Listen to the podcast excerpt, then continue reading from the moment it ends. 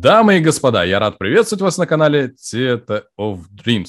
Мы, наконец-таки, записали очередной выпуск подкаста, который будет э, предоставлен вашему вниманию во время этого небольшого перерыва.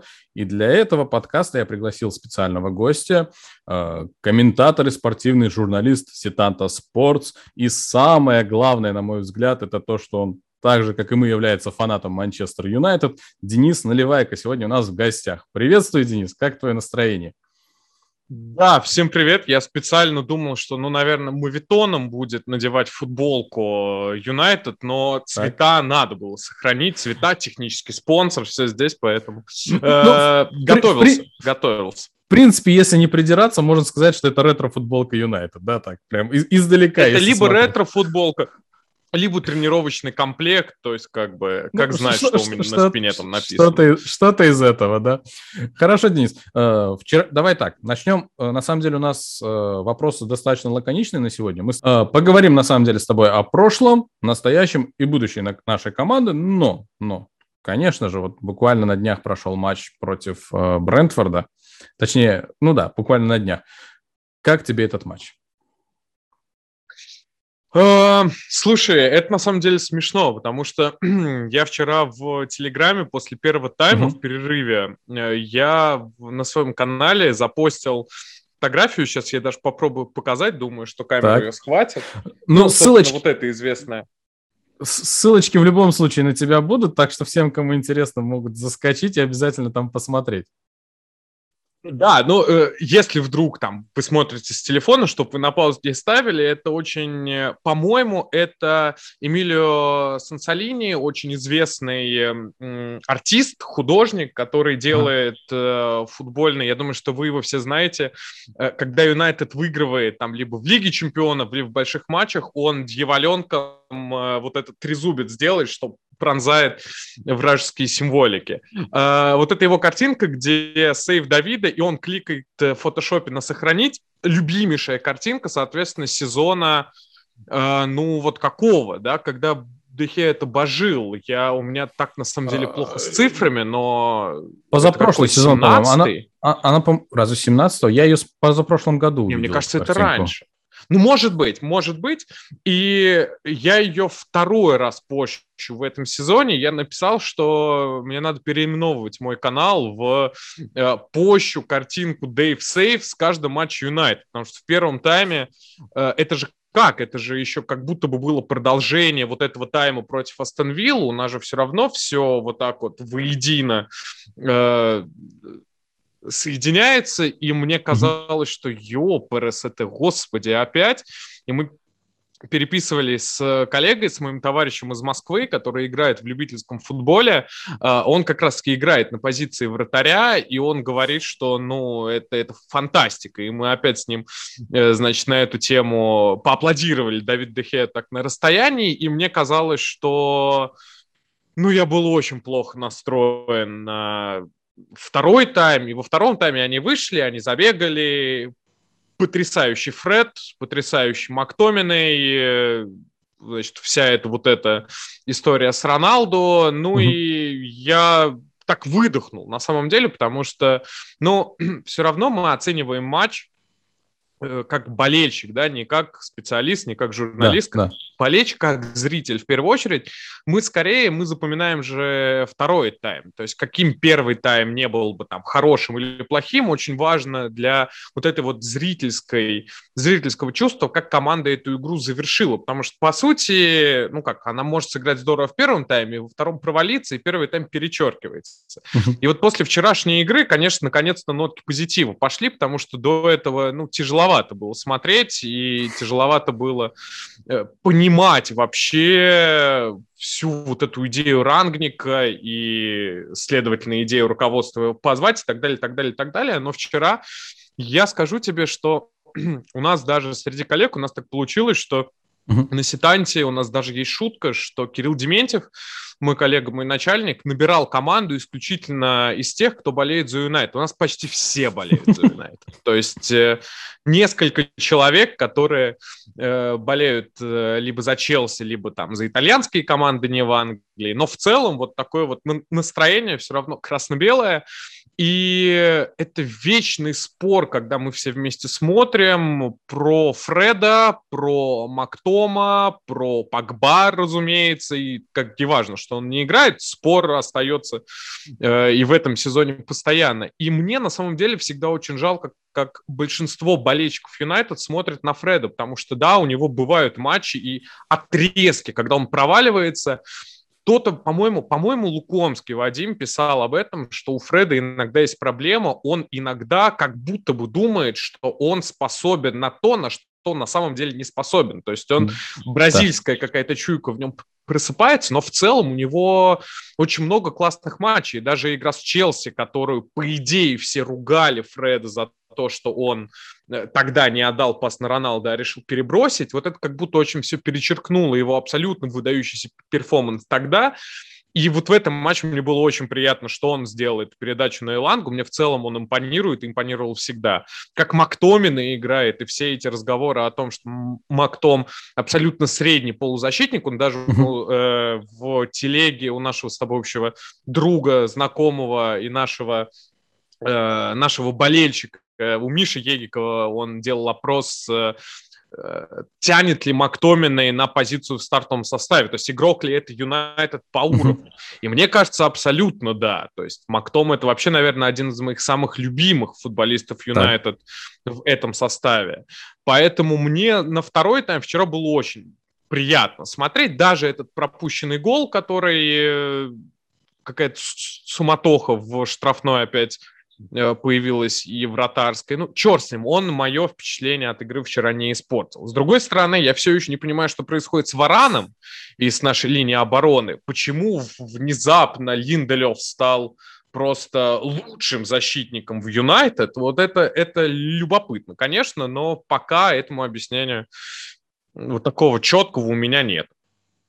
А, смотри, по поводу Линделёфа, он просто наиболее стабилен во всей этой команде, меньше всех пропускает, вот по, по, поэтому и нам кажется, что Линделёв лучше. Плюс вчера на него подействовали цвета национальной команды, ведь Швеция, там, да, как бы. И, вот. и собственно, Элангу тоже. И Эланга тоже, тоже, да. Они, они какое-то родное почувствовали. По поводу э, Фреда, вот я абсолютно с тобой согласен в том плане, что многие недооценивают то, что Фред делает на поле, и то, как он играет, и э, то, с какой отдачей он это делает. Вчера, конечно же, были у него достаточно много ошибок, но эта передача, она все перекрывает, тут без вариантов. Вопрос по Мактомину, которого ты назвал, в принципе, своим любимым игроком э, в текущем составе, да, я так понимаю. Э, скажи мне, пожалуйста, вот у нас тоже, вот как ты говоришь, не утихают споры по поводу Мактомина. У нас тоже определенные споры среди комьюнити у меня на канале возникают. Как, по твоему мнению, Мактомин, он вот прямо сейчас достиг своего потолка или все-таки впереди его еще что-то ждет? Потому что, вот, э, давай откровенно говорить, этот сезон для него достаточно сложен, и конец прошлого сезона достаточно такой был, где казалось, что все, ну, Мактомин просто стагнирует. Он не двигается вперед, в принципе, назад тоже не идет, просто остановился на каком-то уровне, и все, вот, дорос, условно говоря, до 180 сантиметров, и все, и стоит.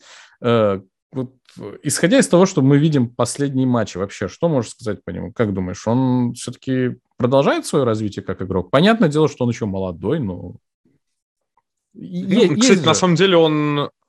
Он, он, вот, это тоже, знаешь, такой философский вопрос, что такое молодой. Mm-hmm. То есть Мактому, если я не ошибаюсь, а я даже сейчас это проверю. Ему, по-моему, да, ему 25 лет, он, собственно, мой ровесник. Ну, то есть, как бы, я со взрослым футболом уже точно завязал. У меня шансов уже попасть, ну, даже, даже в Юнайтед, в Манчестер, я боюсь никаких. А, мне кажется, мне кажется, что ну, я, по крайней мере, какой-то его прогресс вижу. Понятное дело, что иногда складывается ощущение, что вот какой-то это что, что это футболист вот какого-то такого абсолютно среднего уровня, что условно этот футболист mm-hmm. Мактомина же очень легко представить э, в абсолютно любой команде АПЛ, если мы не говорим про топ-6. То есть э, в, да в том же Брентфорде вообще он встает идеально в Лидсе в каком-нибудь убьелся, да, на позицию Филлипса, вообще тоже, мне кажется, прекрасно. Ну и так далее, и так далее, и так далее. Там Эвертон и, ну, и вот да. это все вместе взятое. Но при всем при этом, я не знаю, мне кажется, что парень действительно прогрессирует, парень где-то э, компенсирует, возможно, общий уровень своего потолка своим желанием и характером, и просто порой этого Юнайтед очень не хватает, потому что вот опять же у тебя есть э, человек в современном Юнайтед, э, вот твой любим, даже не то чтобы любимый футболист, человек, э, чью форму, э, форму с его фамилией ты бы купил, если мы не говорим про Бруно Фернандеш. Вот кого бы ты бы хотел бы видеть у себя на футболке на спине? Ну, это не секрет ни для кого прямо сейчас, не, даже не прямо сейчас, а на протяжении последних сезонов для меня номер один – это наш номер один. Вот и все. Тут все просто. Вот. То есть э, да, даже во время его провального сезона в прошлом году. То есть я согласен. был из тех, кто его Голкиперы, да. Но вот. я просто к тому, что еще, наверное, какой сейчас 2022 год, ну лет угу. 5-6 назад. Ну, то есть, даже если мы вспоминаем тот Юнайтед, на котором мы с тобой росли, в, которого, э, в который мы с тобой влюблялись, это в любом случае, наверное, разный Юнайтед, потому что у меня в целом любимый футболист э, детства, и вот так вот, если у меня спросить, кто мой любимый футболист, у меня первая фамилия это Уэйн Руни, и долгое время я специально не э, набивал себе э, фамилию Руни на футболках Юнайтед, который я себе покупал на э, формах, потому что у меня была идея, что я поеду в Англию и на Ултрафорде в магазине я куплю эту футболку. Э, немножко не подождал Руни моего приезда в Манчестер закончил он карьеру пораньше. Я просто к тому, что вот сейчас такого человека нету, такого лидера нет. И мне кажется, что из всех именно Мактоминой может побороться за вот это качество, вот такой британец, который компенсирует, опять же, где-то своим желанием, где-то своей яростью свое умение на поле, потому что в Юнайтед, если вот так вот подумать, всегда были такие футболисты. И, как мне кажется, Мактомин это чисто фергюновский футболист, который в целом мог бы встать тогда в его командах, даже если мы говорим про начало двухтысячных. Еще раз, э, если отвечать на этот вопрос, мне кажется, что парень прогрессирует. Это, возможно, видно не всегда вот так вот четко по линии вверх, да, по mm-hmm. графику, это скорее вот так вот идет. Но порой у него есть какие-то вспышки, и ты понимаешь, блин, да, классно, год назад он бы так бы не сделал. То есть вчерашний гол, который он организовал и ютнул между двоих, фут... я такого от Мактомина в жизни никогда да, не видел. Да, это было очень круто, я согласен с тобой. И То, в целом, он... понимаешь, и в каждом сезоне в каждом сезоне такие штуки появляются. В прошлом году он забил, отправил за шиворот э, гол в ворот Эдерсона. И тоже тогда думал, господи, Мактоминой.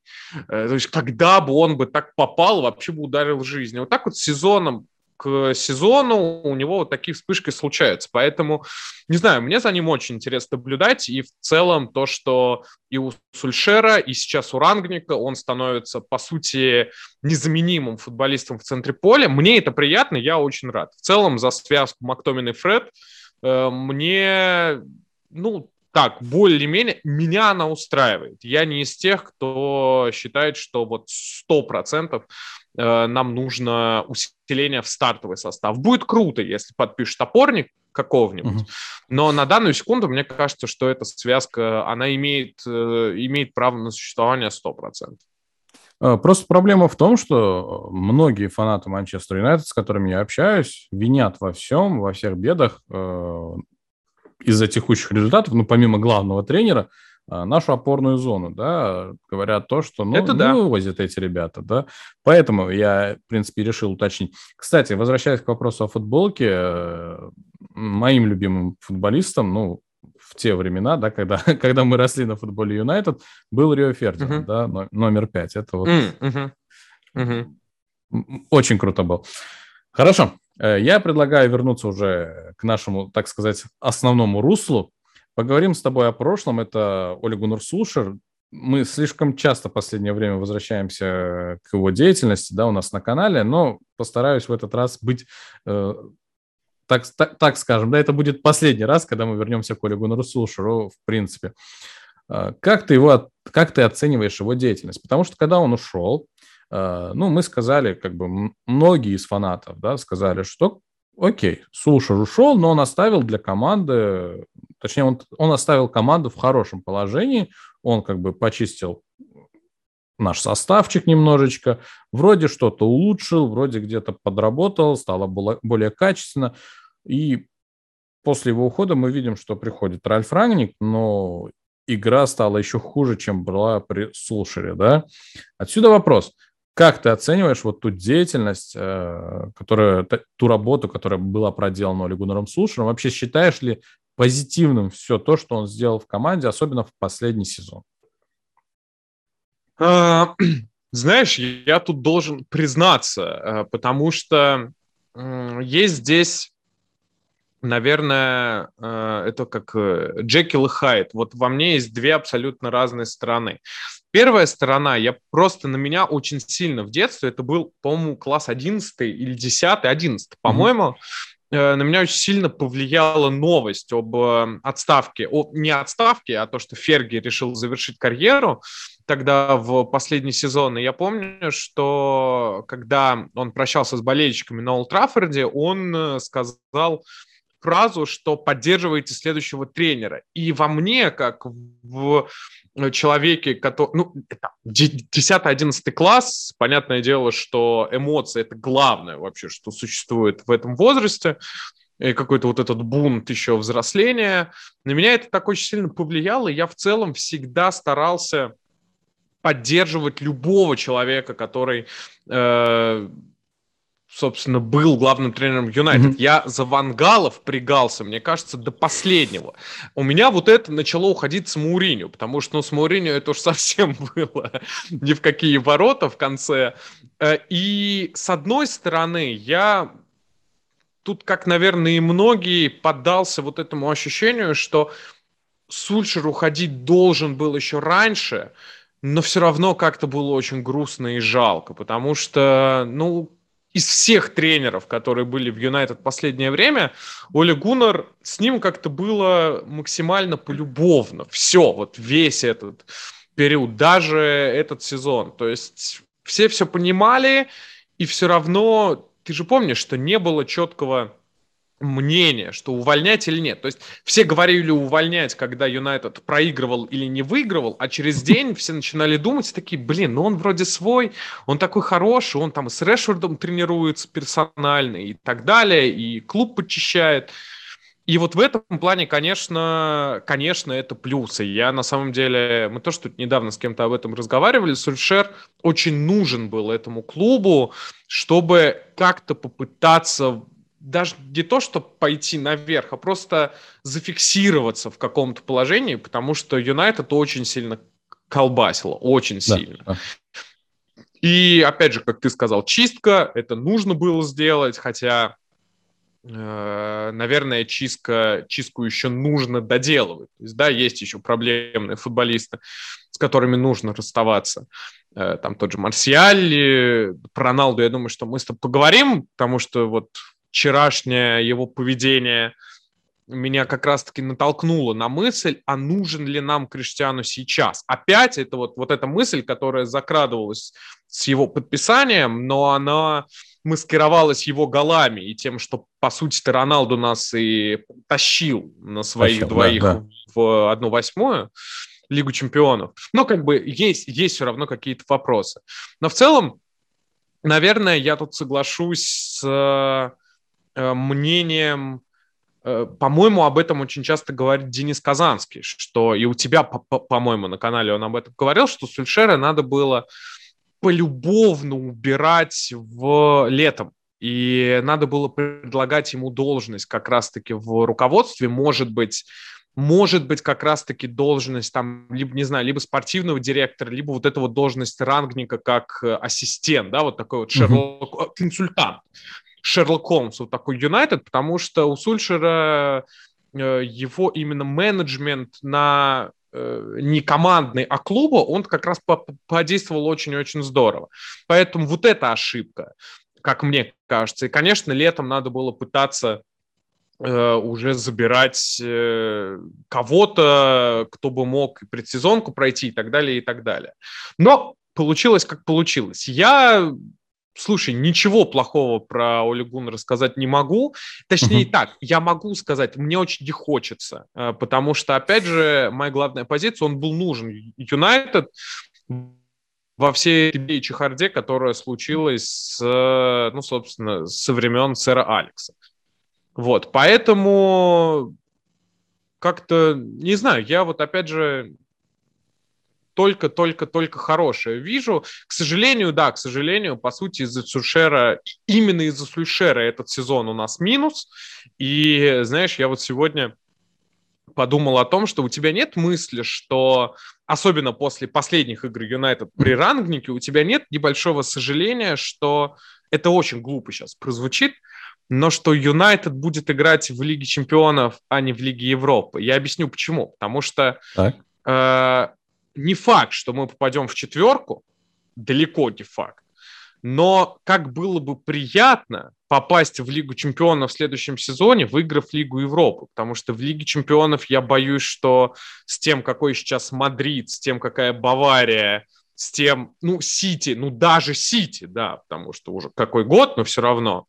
И еще кто-нибудь, кто обязательно выстрелит, ну, как-то мне очень страшно за следующий сезон в целом. Поэтому не знаю, не знаю. Конечно, есть за что Сульшера винить, но, опять же, без него, мне кажется, было бы хуже. Без него было бы хуже. Денис, я извиняюсь. Э, сейчас ты вот сразу, получается, отмел, плюс еще наше вероятное попадание в топ-4. Я правильно тебя понимаю? Ну, нет. Я не то, что отмел наше вероятное. Я говорю о том, что это просто очень тяжело будет. Э, ну, ну да, э, это максимально тяжело. При... Э, хорошо, давай так, раз уж ты так заговорил по поводу Лиги Европы, а тебе не кажется, что, в принципе, Манчестер Юнайтед пойдет на пользу отсутствия Еврокубков в следующем сезоне? В зависимости от того, кто будет главным вообще, тренер. Как, как ты на это смотришь? Ну, давай так, условно есть, в принципе, да, два кандидата, там 50 на 50. Тенхак и Почетина, да? Сейчас а ты, кстати, за кого? Я больше за Тенхага.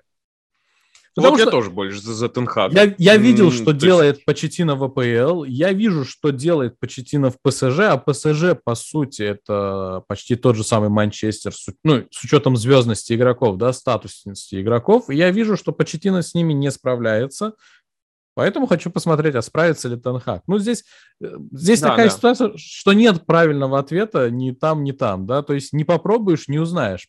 Вдруг получится, вдруг нет. Ну, ну нет. да. Ну так, да, да. Это, это из серии, знаешь, вот это, это мы же всегда меряемся э, по принципу, там, не знаю, футбольного менеджера или фифы. То есть, да, вот кто, кто подходит больше, кто круче, как может получиться, хрен да, его знает. Да. Но я, кстати, тоже больше за, за Тенхага. Я как-то в Почтина э, все меньше и меньше верю, хотя мне его очень жалко в ПСЖ прямо сейчас, потому что Юнайтед хоть и похож по, как ты сказал, звездности, но Юнайтед, конечно, намного более сбалансированная команда. Да, э, да. Хотя, кстати, так в целом очень похоже, потому что оборона да, атака да, полузащита, на которую как раз-таки все и ругаются именно опорную зону. Ну, то есть можно, ну, можно одинаково найти. Ну, ну, ну, да. ПСЖ там э, есть одно большое но, это их руководство, да, как бы, окей, у нас Факт. руководство не, не самое лучшее, но оно достаточно такое аморфное, оно вмешивается в дела команды только тогда, когда этого уже требуют фанаты, да, собственно говоря. Это а правда, да. ПСЖ там ситуация чуть-чуть иная, и, на мой взгляд, как ты сказал, Почтина просто попал в ту же самую ситуацию, в которую попал Оли Гуннер Сушер с приходом Роналду, ну, да. да, то есть произошел определенный дисбаланс. Только там Месси пришел, да, а тут Роналду, которого нужно ставить от игры к игре. Угу. И опять-таки без хейта к Роналду.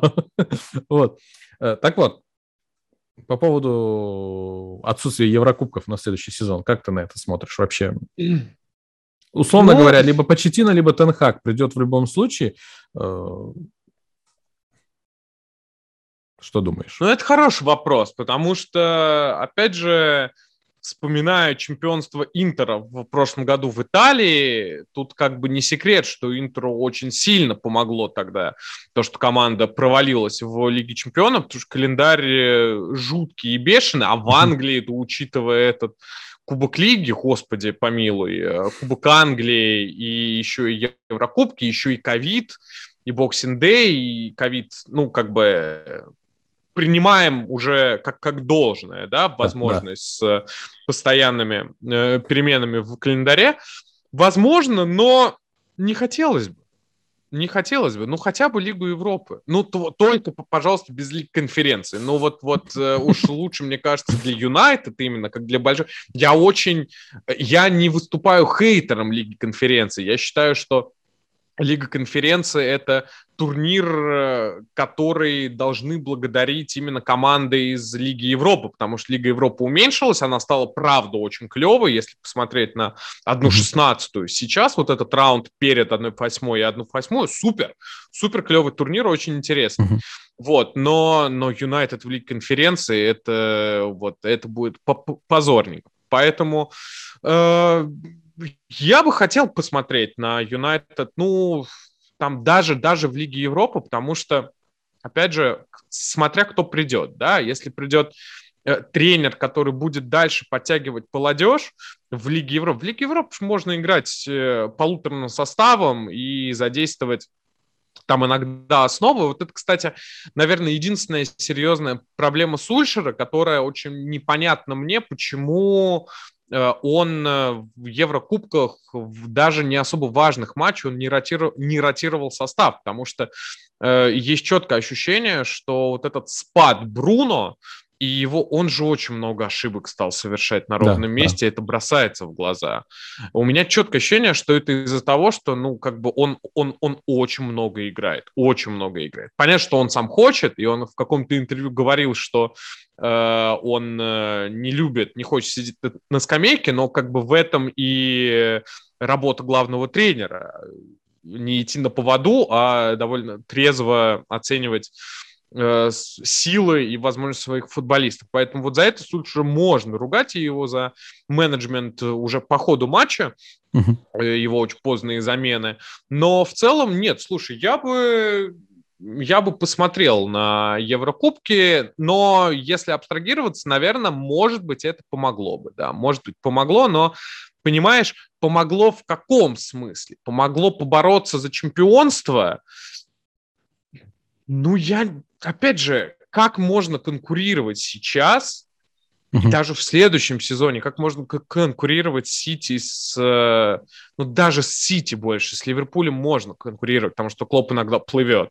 Но, окей, с Сити и Ливерпулем, потому что, по крайней мере, это стабильные команды. Любой человек, который придет в Юнайтед, ему уже снова надо, по сути, делать все с нуля. И, ну, это, это очень тяжело. То есть э, мы можем мечтать об этом и уже в этом сезоне говорить, ну, ладно, в этом черте, но вот в следующем но в следующем тоже вряд ли. Поэтому здесь просто нужно попасть и нужно еще чуть-чуть потерпеть, к сожалению.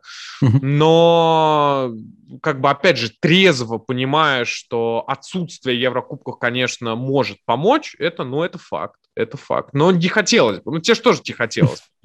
Конечно, не хотелось бы. Вообще, смотри, какая ситуация, вот на мой взгляд, да, отсутствие Еврокубков как может повлиять на команду, да? Ну, как ты отметил, мы можем сконцентрироваться на английской премьер-лиге, на доработке молодежи. Ну, Еврокубков, давай так, отсутствие Лиги чемпионов, да, про которого прям, ну, Будем честны, вероятность того, что мы залетим в Лигу чемпионов прямо сейчас крайне низка. При той игре, да. которую показывает команда, угу. да, с учетом того, что, окей, Ранник хоть и проиграл всего лишь один матч, да, но по большому счету это такое себе, да. Не факт, что мы сможем дальше набирать очки. Казалось бы, у нас был очень крутой календарь, мы должны были набирать очки против этих среднячков, да, да. При, всем, при всем уважении к этим клубам, но получилось то, что получилось. Так вот, на мой взгляд, э, за исключением огромного минуса, точнее так, двух минусов, связанных с Лигой чемпионов, отсутствие Лиги чемпионов для Юнайтед сказалось бы очень хорошо. Эти два минуса – это, во-первых, эм, приход звездных игроков, которые, в принципе, сейчас выбирают не по имени клуба, а по тому, играет этот клуб в Лиге Чемпионов или нет. Ну и, естественно, там да. другие аспекты тоже есть. И второй момент – это потеря достаточно большого кэша из-за отсутствия да, в Лиге Да, конечно. Чемпионов. Конечно. Да, что, собственно говоря, опять-таки скажется на наших трансферах. Это вот, на мой взгляд, главный минус. А так я бы, ну, сжа, э, сжав свое сердце, я не знаю, и душу до максимума, я бы сказал, окей, не, пусть не будет Лиги Чемпионов в этом сезоне. Я хочу, чтобы команда наконец-таки пришла в себя, наконец-таки был построен и выстроен нормальный атакующий футбол э, с нормальными идеями, нормальной структурой. Э, давай мы с тобой потихонечку будем переходить от прошлого к настоящему. Э, немного говоря про Сулшера, да, все, все еще не отпускаем его. Смотри, uh-huh. когда Сулшер уходил, у нас был мега жесткий календарь, там, ну, прям не самые приятные матчи у нас были, там и Сити, там и Ливерпуль, э, там и Арсенал. В общем, сложный календарь был для Сушера. Потом пришел Рангник, который попал, по сути, под легкий календарь, но результатов да. не показал, да тех результатов, которые от него ожидали, да, потому что с приходом нового тренера, как это было при самом Сушере, как это было при Мауриньо, как при Вангале, я не помню, я тогда в армии был, какая ситуация была, я просто так в новостях увидел, что вот он, mm-hmm. Вангал, и я такой, господи, что будет происходить с командой? Uh, не, не помню, был ли там подъем, потому что смотреть матчи не выдавалось возможности. Uh-huh.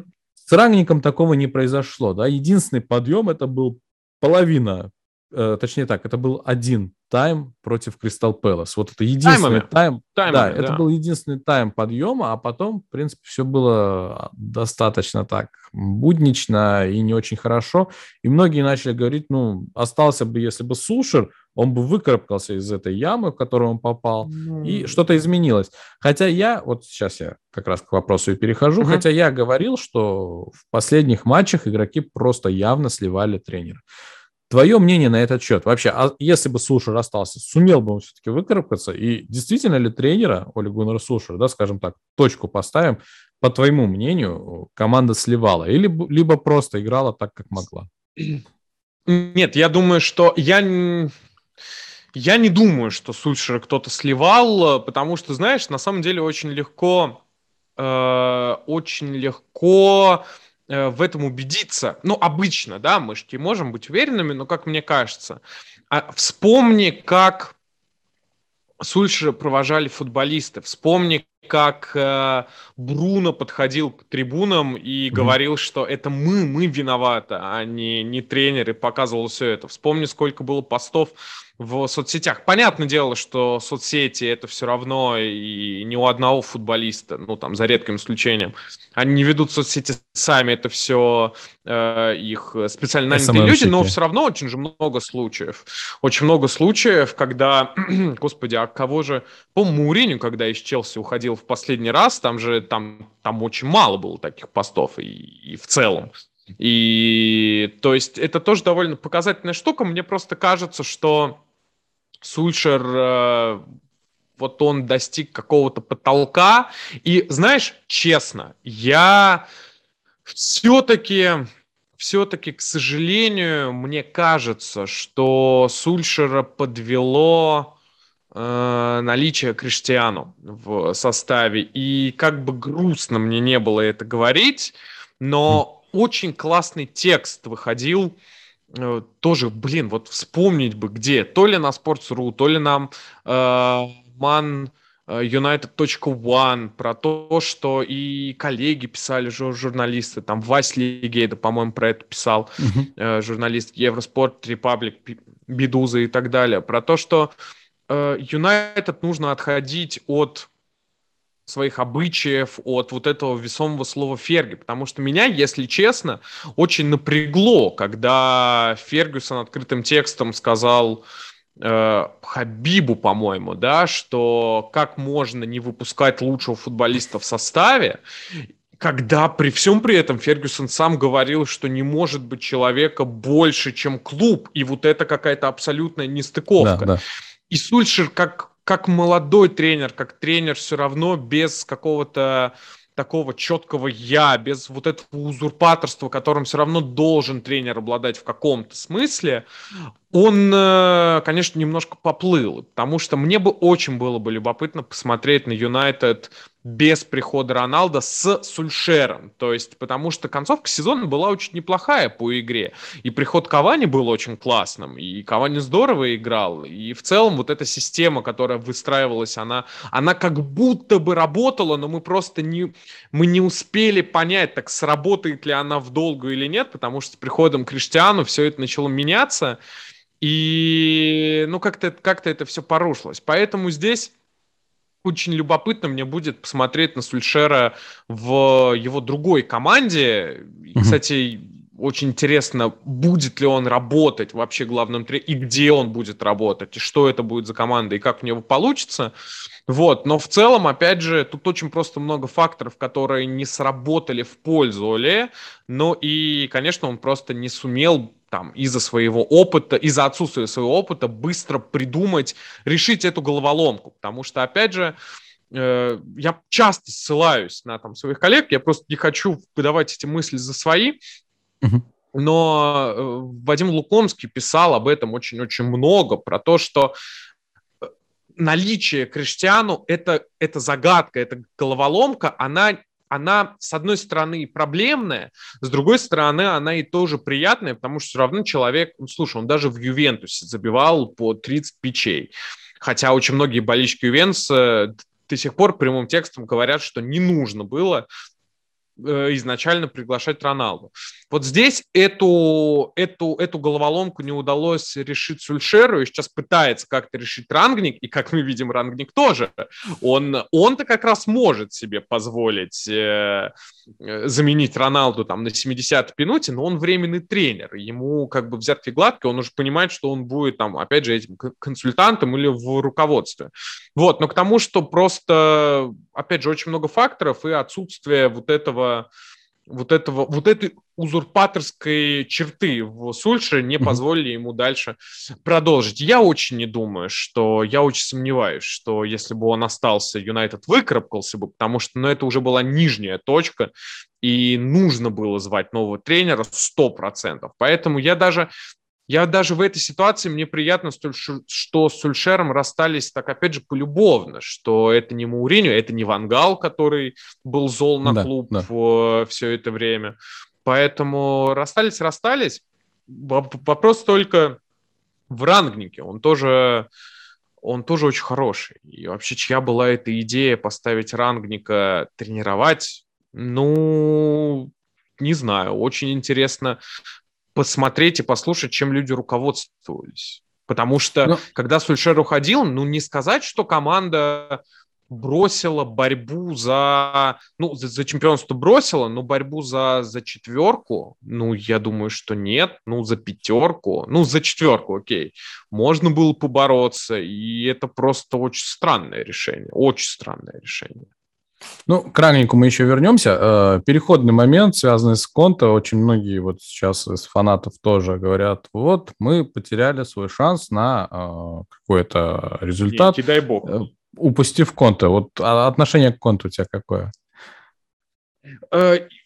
Не дай бог. Я, я очень боялся, что позовут. Я, очень я, боялся, извинюсь, просто что... извиняюсь, корректирующий такой момент. Э, с поправкой на то, что сейчас Конте делает э, в Тоттенхэме, да, да. то есть... Все еще, я все еще безумно счастлив, что не позвали Конте, потому что, понимаешь, Конте это был бы, по сути, Юнайтед перечеркнул бы всю ту работу mm-hmm. э, вне футбольного поля, а работу в клубе, которую проделал Сульшер, потому что Конте это, Конте же это, по сути, это Мауриньо, только это такая э, праймовая версия Мауриньо не в плане футбола, который он строит, а в плане того, что Конте выжигает землю всю да, после да. себя, Конте настаивает на очень больших покупках, он уходит тоже через 2-3 сезона, да, он обязательно выигрывает что-то, он обязательно вы, вы, выигрывает лигу, и то, что мы видим, его подъем сейчас в Тоттенхэме, не удивлюсь, если Тоттенхэм наконец-то выиграет какой-нибудь свой трофей. Но просто что будет после? И э, в Юнайтед уже такое было. И как раз-таки было ощущение, что вот эту вот эру Вангала и Мауриню Сульшер так вроде выправил в плане команды, и хотелось поступательного решения дальше. Поэтому я, я, я правда, я очень рад, что что не, не Конте, закончилось да? это приглашением Конте, потому что, ну да, ну окей, ну давай так, выиграли бы мы, например, следующий сезон, например, вдруг выиграли. А, ну, а опять же, я просто не из тех, кто считает, что трофеи это, это первопричина вообще всего. То есть очень хочется видеть классную модель клуба, чтобы все было поступательно, чтобы мы да. боролись из года в год, из года в год. Потому что выиграли мы в следующем сезоне, а через год, например, это был бы опять, например, мы же не знаем, как это было бы, но это был бы опять там два или три шага назад и снова лет на 10. Ну и на, на какой хрен это нужно? Поэтому нет, тут пусть Конте работает в Тоттенхэме, и я буду рад, если у Тоттенхэма э, что-то по получится, но почему-то все равно есть ощущение, что Конте, когда попросит летом себе трансферов миллионов на 150 или даже 200, и ему Леви скажет, брат, ну нет, он тоже уйдет спокойно и, и собственно, поэтому не-не-не-не-не. Я готов пожертвовать э, трофеем ближайшим на э, довольно стратегический подход в будущем. В, в этом аспекте я абсолютно тебя поддерживаю. Ну и плюс, да, как ты отметил, ну, Конте это вот брат-близнец Мауриньо на максималках, да? Праймовый, праймовый сейчас. Uh, у меня такой вопрос, Денис. Uh, с какого года ты работаешь uh, профессиональным комментатором? Сейчас объясню, почему я а, спрашиваю. Да, окей, сейчас я тебе скажу. С 2000... Господи, я все не забываю. По- по-моему, с 17-го. Сейчас, у меня это пятый год, пятый год работы, 17-18, ну, да, 17 год. Ну да, 17-й год, да, 17 да, да. Год чемпионат мира, да, конечно. Окей, К- какие лиги комментировал за это время? Э, Испания, Италия. Вот в этом году э, удается порой зацепить Англию, пока, опять же, на три страны, на Грузию, угу. Казахстан и Молдавию. Угу. Uh, у меня была Бельгия, у меня была Япония, даже в России еще. Я Очень интересно, так. Uh, в ковидный год uh, это было смешно, потому что в ковидный год Э, в России все каналы и все платформы, когда футбол вернулся, они решили вообще показывать все, что лежит, э, все, что лежит, все, что можно было купить. И в итоге я работал Чехию, я работал Венгрию, я работал даже, э, по-моему, то ли финал, то ли полуфинал Кубка Грузии. И еще не зная, что я окажусь здесь. Ну, короче, а, ну и один раз у меня был матч в Бундеслиге, но один раз не считается, поэтому. Э, ну, Из топ-5 Италия, Испания, Англия. Вот. Ну, вот мне, я хотел услышать от тебя Бундеслигу, но ты сказал, что это было всего лишь один раз. Почему я у тебя это спрашиваю? Смотри, Uh-huh. Если посмотреть на страничку Википедии, да, на страницу Ральфа Рагника, да, то мы увидим, что там ну, достаточно большой послужной список, связанный с Бундеслигой.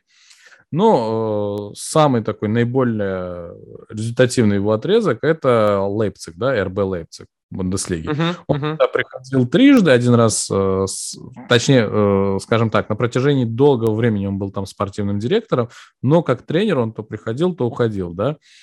Э, вот мне интересно, э, видел ли ты вообще матчи, где он тренировал вообще какую-нибудь из команд, э, и вот как ты оценивал его показатели. Это нужно просто для сравнения с тем, что сейчас показывает Рангник в Манчестер Юнайтед. Вообще, насколько это идентично и насколько это близко друг к другу. Смотри, я не скажу, что я, э, наверное, помню, как играл э, его Лейпциг или как mm-hmm. играл его Шальки. Я просто помню сам факт этого. Я помню, что Ранник тренировал, я, возможно, что-то цеплял, что-то видел, э, но условно так подробно я тебе ответить на это не могу. С другой стороны, честно, мне кажется, что это и не нужно, потому что, э, опять же, это, знаешь, это на самом деле можно сравнить с там, и комментаторской работой в том числе.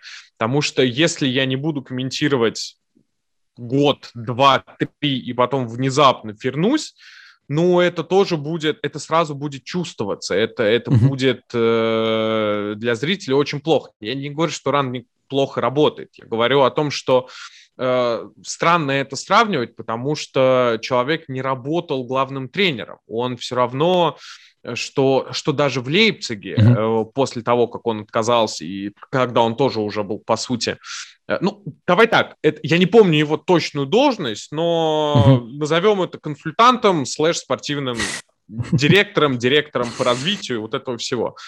Э, философию, да, философию он свою навязывал везде и занимался трансферами, и советовал футболистов, и то, что в «Локомотиве» было mm-hmm. последние полгода. Ну, в «Локомотиве» это вообще был какой-то фарс но так или иначе, все равно он как бы делал то, что он здорово умеет делать, а он все-таки умеет делать именно это, он умеет выстраивать систему, выстраивать какую-то структуру власти, поэтому в этом плане, да, тренерские команды, и тренерскую работу, ну, я, конечно, так оценить не могу в немецких клубах. Я тебя понял. Э, следующий вопрос. Он вот э, в одном из выпусков Вадим Лукомский сказал, что 4-2-2 2 – это схема для средних команд. Да? Топ-клубы по этой схеме не должны играть и не играют в принципе. Да? А, при этом, ну вот исходя из того, что я знаю, это любимая схема Ральфа, которую, в принципе, ставит всем клубам, в которых он работал, да, практически. Угу. Такой вопрос. Не застрял ли Ральф вот э, там же, вот где он был с Шальки, там же, где он был с Лейпцигом, не застрял ли он там и понимает, что он прямо сейчас находится в Юнайтед, и Юнайтед это, ну, действительно топовейший клуб, как минимум по, по имени, да, прямо сейчас, потому что по результатам мы, к сожалению, ну, не дотягиваем до того уровня, который у нас когда-то был.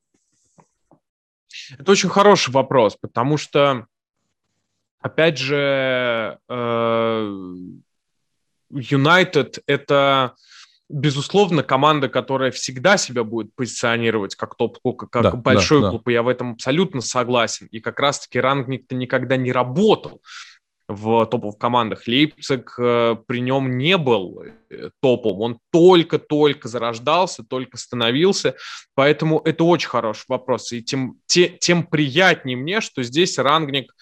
Э, мне было очень страшно за э, игру, господи, а с кем это был? Вот я не помню, со Станви... Нет, наверное, с Вестхэмом.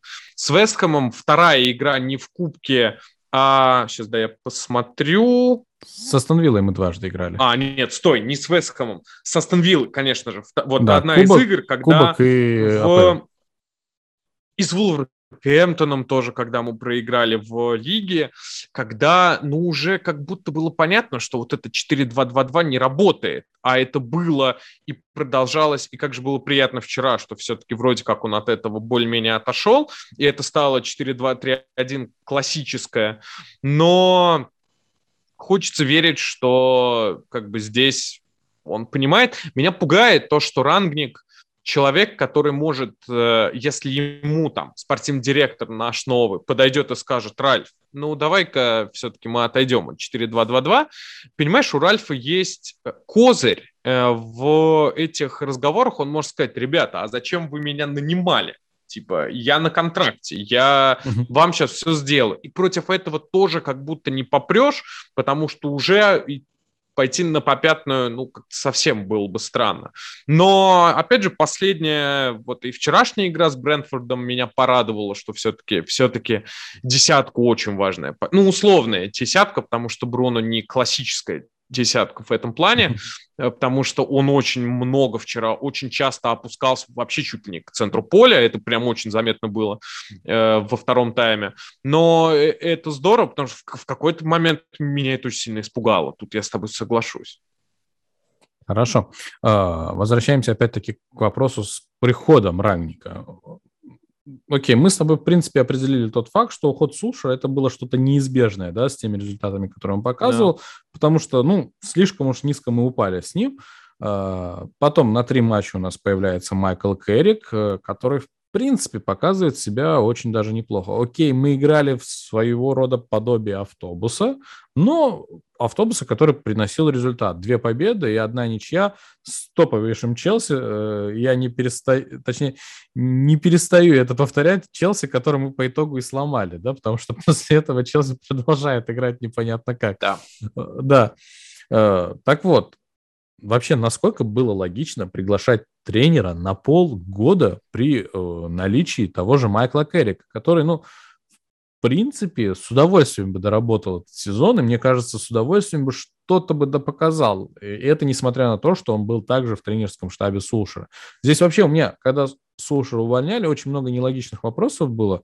Э, окей, вы уволили Сулшера, остался весь тренерский штаб, э, окей, вы оставили тренерский штаб, но наняли какого-то временного тренера, а согласись, до прихода Ранника в Юнайтед в принципе, кандидатура Рангника, ну, как таковой, вообще ни у кого на слуху не было. Конечно, даже не было. Конечно, никто конечно. об этом даже не думал. Господи, какой-то немецкий угу. тренер сидит э, в российском клубе функционером. Ну, окей, только те, кто смотрят, э, следят за российской премьер-лигой, слышали новости, там различные скандалы, связанные э, с приходом того или иного тренера, э, наниманием да, кого-то в штаб, да, именно в локомотиве, да, это все было связано с Рангником, что вот он своих людей привел, еще что-то.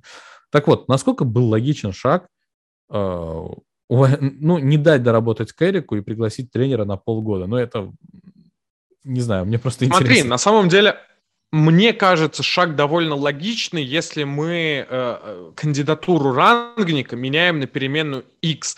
Если бы у Юнайтед был бы свой Гус Боже, это было бы потрясающе. Если бы у Юнайтед был бы свой Юб Хайнкес, это было бы потрясающе. Человек, который пришел бы на полгода, э, человек авторитетный, человек угу. действительно, который может э, что-то поменять, изменить 100%, дать какой-то импульс на полгода и потом спокойненько отойти в сторонку и новому тренеру с лета уже дать строить заново.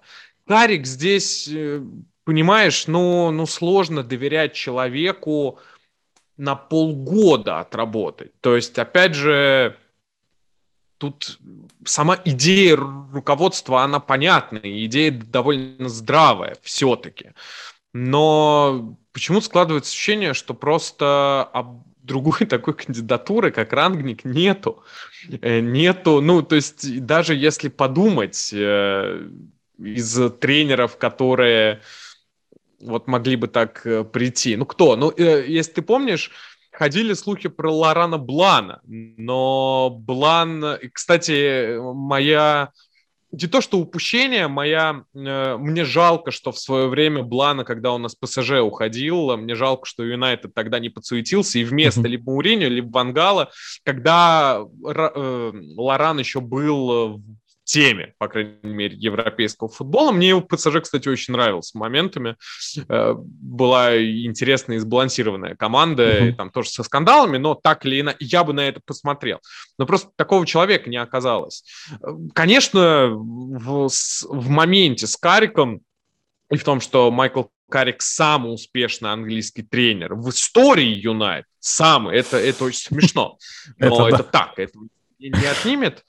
Но это тоже кликбейт. И э, это, знаешь, это как помнишь, Гикс тогда 4 матча тренировал Юнайтед, одно поражение, по-моему, две победы, одна ничья у него были. И слушай, тогда столько молодых парней вышло, и за этим так было весело наблюдать, но было понятно, что нельзя оставлять неопытного человека, потому что, опять же, мы говорим про Юнайтед. То есть это, это там, не Дерби Каунти, не любые другие команды над Шотландией. Тут, опять же, решение понятное, просто Рангник, он единственный, как мне кажется, из возможных именно на такую... Это единственный человек, который на это мог бы согласиться. Поэтому, ну, как есть, так есть. Так, э, Денис, я извиняюсь, э, небольшой сбой прошел. С момента, где ты говорил про Дерби Каунти, можешь продолжить?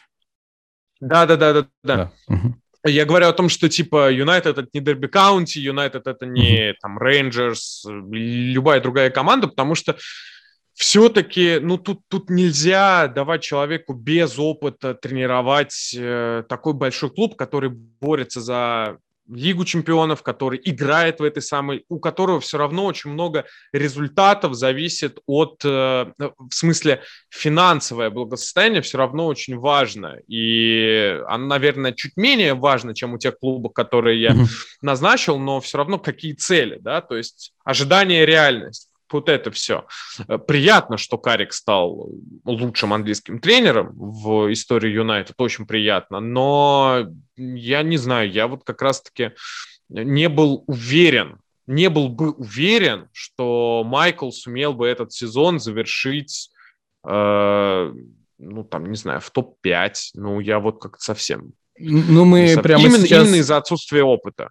Ну, мы прямо сейчас не уверены, что и при Ральфе мы можем завершить этот сезон в 5. Это, 5. это другой да. разговор. Это, это другой, другой разговор. разговор. Я да. объясню, в чем диссонанс для меня. Uh, смотри, как я уже сказал ранее, увольнение Суши – это логичный шаг. Uh, мы видим, uh-huh. что ставят время на Карика, потому что, по большому счету, некому, и он главный прецедент на временное руководство командой. Э, спустя несколько матчей мы слышим о том, что приходит рангник, который приходит на полгода, а не на постоянной основе. И вот здесь для меня самый нелогичный шаг со стороны руководства. Мы приглашаем тренера, который приходит со своей философией, и задача у него как бы научить играть футболистов в другой футбол.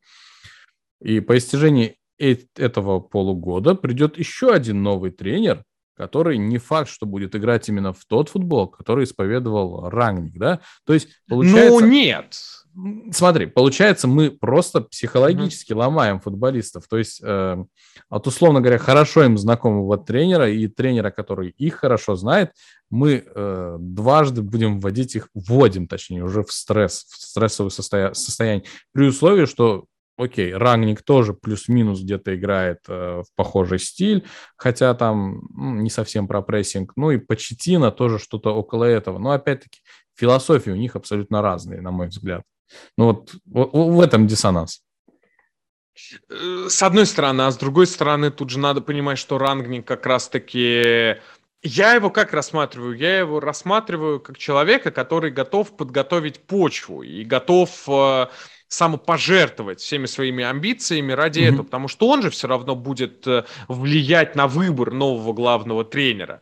Поэтому э, тут же, понимаешь, еще мне тоже кажется, что руководство клюнуло на вот эту вот современную немецкую футбольную школу и про то, что все равно прессинг это, э, это вот такой вот современный футбольный мейнстрим, без которого, без умения в прессинг ну, невозможно играть сейчас на топовом уровне, какую команду ты не возьми. Поэтому опять же, сама идея, она понятна. И тут э, все отталкивалось от того, что как рангник себя поведет. Но видишь, казалось, что он готов вот быть таким именно человеком, условно, пахарем, да, вот такой вот обслугой, который сделает. Э, с другой стороны, конечно, прав. Конечно, нет никакой гарантии, что э, условно следующий трейдер будет Почетина, будет Тенхак, не придут они и скажут, о, ребят, это все какая-то хрень, давайте-ка мы вообще будем играть не так, а давайте мы будем играть в три центральных защитника сразу, да, с латералями. Такое тоже, конечно, может быть, но но все-таки вероятность этого, мне кажется, очень-очень маленькая, именно учитывая, что рангник сам будет влиять на нового главного тренера. Угу. Хорошо, ну если только с учетом этого всего, то да. Вообще у меня закралась такая интересная мысль о том, что в принципе руководство уже с кем-то договорилось, приглашая рангника, и просто рангник это именно э, прям вот, чтобы подождать, да, и у них какие-то совещания идут. Но опять-таки это теория заговора, не будем об этом. Да, там, знаешь, там особенно учитывая, что Тенхак, э, по-моему, слушай, мне, ну, мне кажется, месяц назад он сказал, о том, что он сказал то, что э, он как так намекнул, он сказал, что да, Аякс это все, конечно, здорово, но мне кажется, я готов на следующую ступень. И все такие, ага, ага, а так может быть все-таки Юнайтед? Может быть, ну узнаем, узнаем в уже следующем да, сезоне. Да, э, действительно узнаем, но я более чем уверен, что, скорее всего, будет именно Тенхак, хотя вот слухи ходят о том, что руководство хочет Почентина, а сам вот Рангник, он все-таки настаивает на кандидатуре Тенхага. Э, давай поговорим о главной, наверное, я, я боюсь назвать этого человека проблемой, о главном вопросе в Манчестер Юнайтед, да, Да. потому что О, да. э, это Криштиану Роналду, человек э, вопрос, человек восклицательный знак в умах многих экспертов футбольных и фанатов Манчестер Юнайтед. Прямо сейчас вообще футбольные фанаты, фа- именно фанаты Манчестер Юнайтед делятся на два лагеря. Это те, кто говорят, что Роналду – это именно тот человек, которому мы должны быть благодарны за то, что мы находимся хотя бы там, где мы сейчас находимся. А другие говорят, что Роналду – это именно тот человек, из-за которого все и началось. Да? Юнайтед, по сути, был настроен под один стиль игры, уже все было откалибровано, если можно так сказать, все было подготовлено к новому сезону, и предсезонка была хорошая, и первые два матча, которые показывал Юнайтед, да, там Гринвуд э, заколотил достаточно много, Погба отдал максимальное количество результативных передач, Бруно Фернандеш, все в огне были, да, и тут бац, приходит Роналду, э, какая-то эйфория после его прихода проходит, и, э, скажем так, да, конфетно любовный период у нас проходит, и начинаются будничные дни, в которых, ну, мы видим, что что-то не так с командой. Опять-таки, не хочу винить э, Криштиану Роналду. Действительно, благодаря Роналду мы сейчас там, где мы есть. Ну, а с другой стороны, где бы мы могли быть, если бы не был Роналду? Интересно, к какому лагерю ты себя относишь? И вообще, вот раз ты уж заговорил, периодически говоришь от лица своих коллег, с которыми вместе работаете, которые болеют за Юнайтед. Какое вообще настроение среди них? У тебя и среди них. Вот просто очень интересно. Не поверишь, не поверишь. Вот 50 на 50 ровно. Ровно. Потому что э, довольно много моих коллег говорят о том, что, собственно, вот вся эта теория о том, что Роналду в этот состав не вписывается, это бред, потому что, ну вот, человек бегает и прессингует, и забивает, как раз-таки подтверждая э, сухие цифры. А другая сторона говорит, ну нет, ну как же, ну посмотрите, как, э, как будто все стало разбалансированнее. Я, наверное, все-таки ближе ко второй группе, но при всем при этом, знаешь, вот нету четкого. Я скорее считаю, что я скорее э, вот опять же Миша Егиков в Телеграме он был счастлив, когда Роналду объявляли, а я такой, ой, ё-моё, вот у меня вот такая была первая реакция, она показательна, но при всем при этом я все равно очень благодарен, то есть я не могу э, отрицать того, что это правда человек, который, ну, ну, он нас вывел в дальше в Однозначно, чемпионов, и вообще не, не удивлюсь, если как бы мы вместе с Роналду именно исключительно на его феномене можем запрыгнуть, ну там, вплоть до 1-4 и полуфинала, финалы, Мгм. ну, финалы уже как-то я больше у меня скептицизма, но там до полуфинала, честно, вообще не удивлюсь.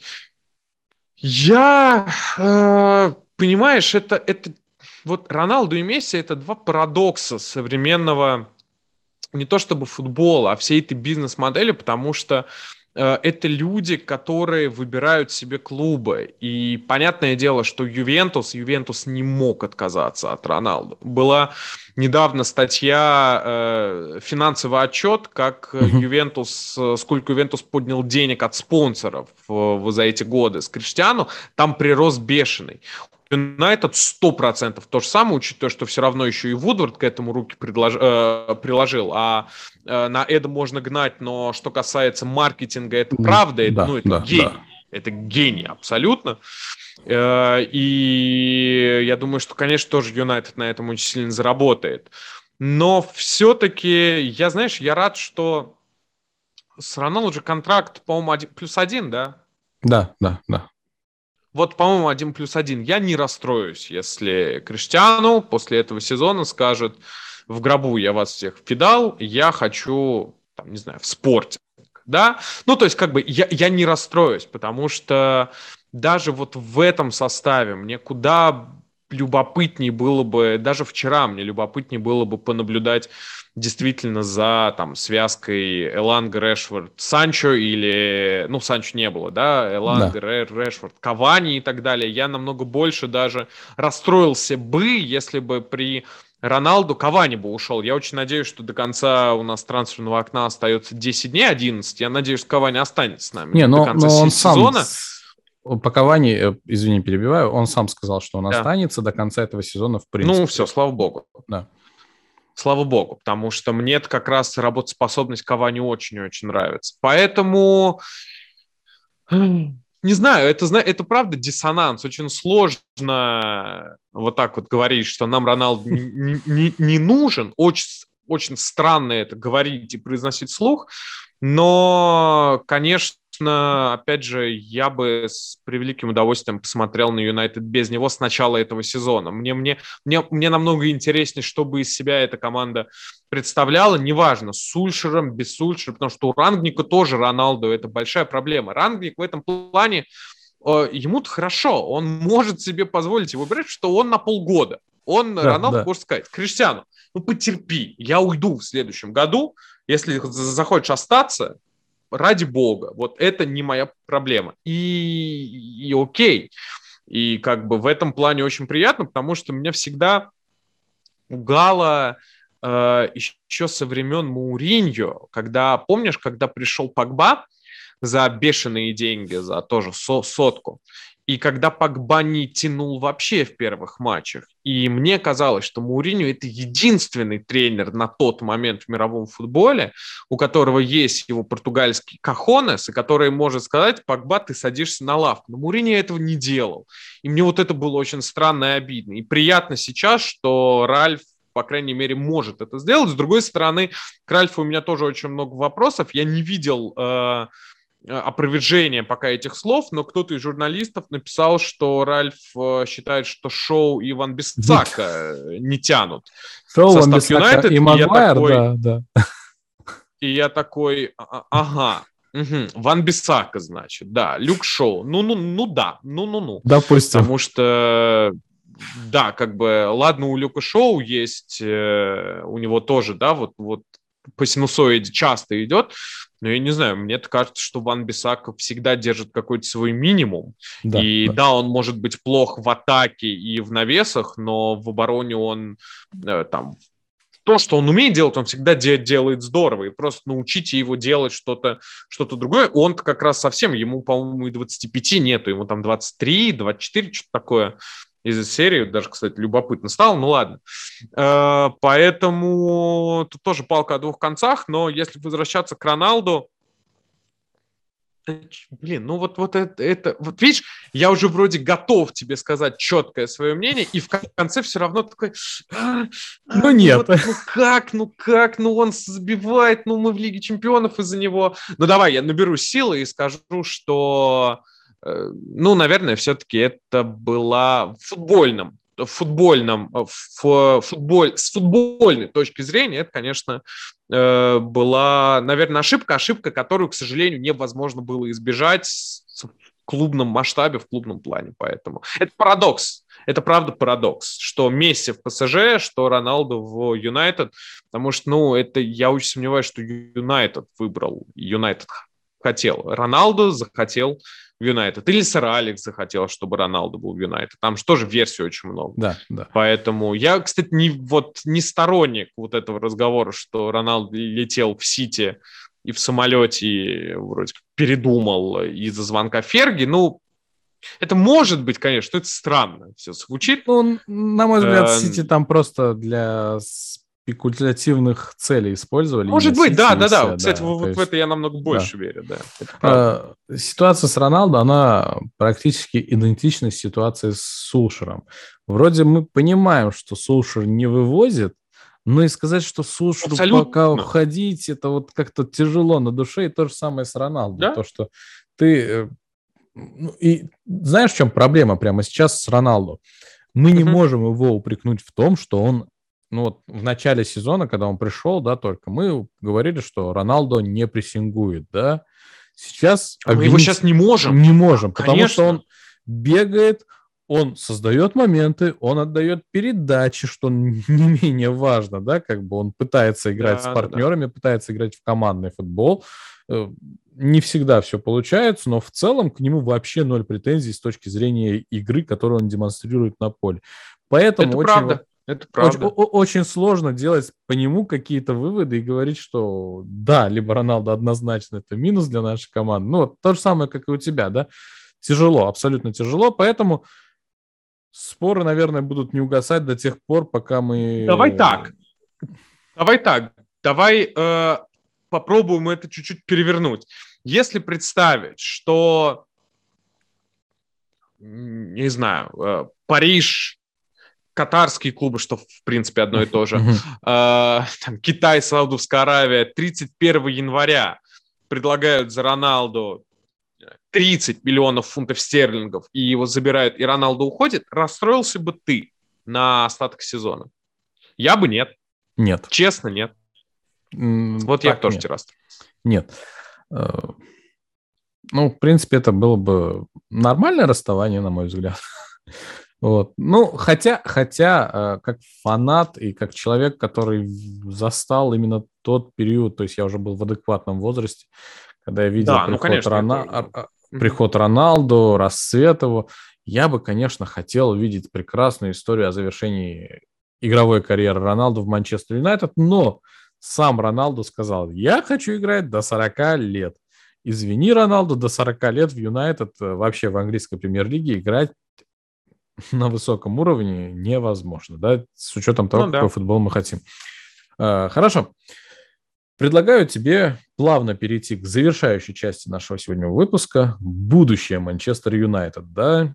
Есть, мы уже с тобой поговорили, два кандидата. Это Тенхак и Маурисио Почетино. Ну, это у всех на виду, у всех на языке. Э, это мой классический вопрос, на самом деле. А если mm-hmm. у тебя вот свой кандидат, которого бы ты хотел увидеть у руля Манчестер Юнайтед, то есть э, насколько бы это было нереально, ну, опять-таки речь идет про тренеров, которые сейчас работают и тренируют, да, то есть вернуть дедушку хм. Фергюсона или кого-нибудь не, еще. А я, не дай бог. Не-не-не, я честно, я вот не из этих людей, которые то, то, хотят то есть, все а время вернуть былые времена. И, и, из, из тренеров, которые могут быть и недоступны, но они тренируют. Вот давай так. Да, есть, конечно. Есть одна кандидатура, и эта кандидатура мне...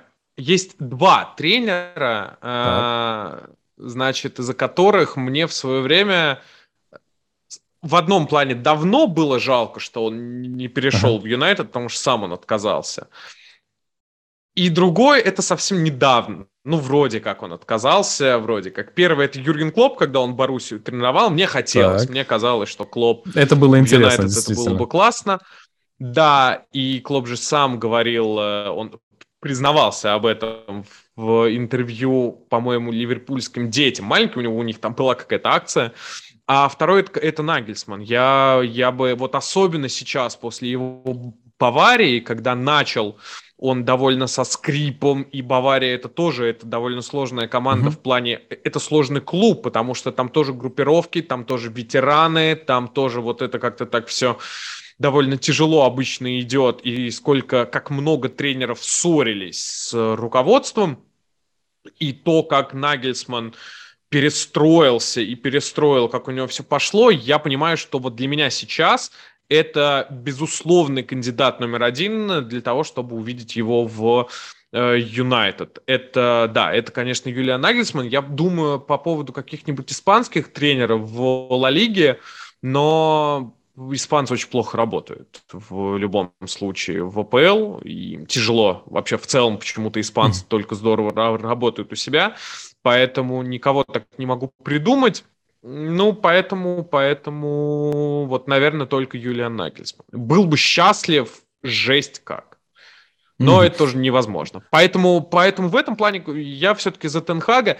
Я могу быстро объяснить, почему. Потому что мне важно, чтобы, как вот у того же Нагельсмана, чтобы мы видели прогресс того или иного человека, того или иного специалиста, футболиста, неважно. Мы видим рост Тенхага. Мы видели спад Тенхага, потом мы видели возвращение, и сейчас опять рост.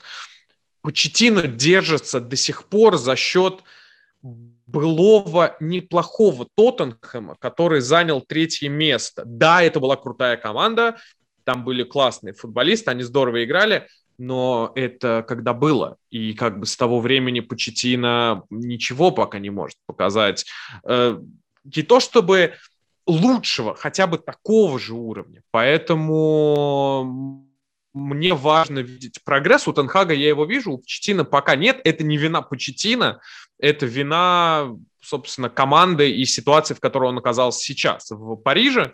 Вот. Но, с другой стороны, это был его выбор, поэтому тут как бы тоже палка о двух концах. Ну, как-то так. А, я, у меня, на самом деле, этого кандидата в голове не было. Недавно в, в, комментариях под каким-то роликом увидел, а, ребята предложили кандидатуру йоги Яхима Лева бывшего главного Ой, тренера нет, сборной Германии. Ни, ни, как, коем, как, как ни в коем случае. Ну, ни в коем за, случае, забудем про его, про его не самые приятные привычки, а чисто как тренер, потому что... Не-не-не, ну, ребят, да вы что, я... Очень нет, круто работал случае... э, со сборной Германии.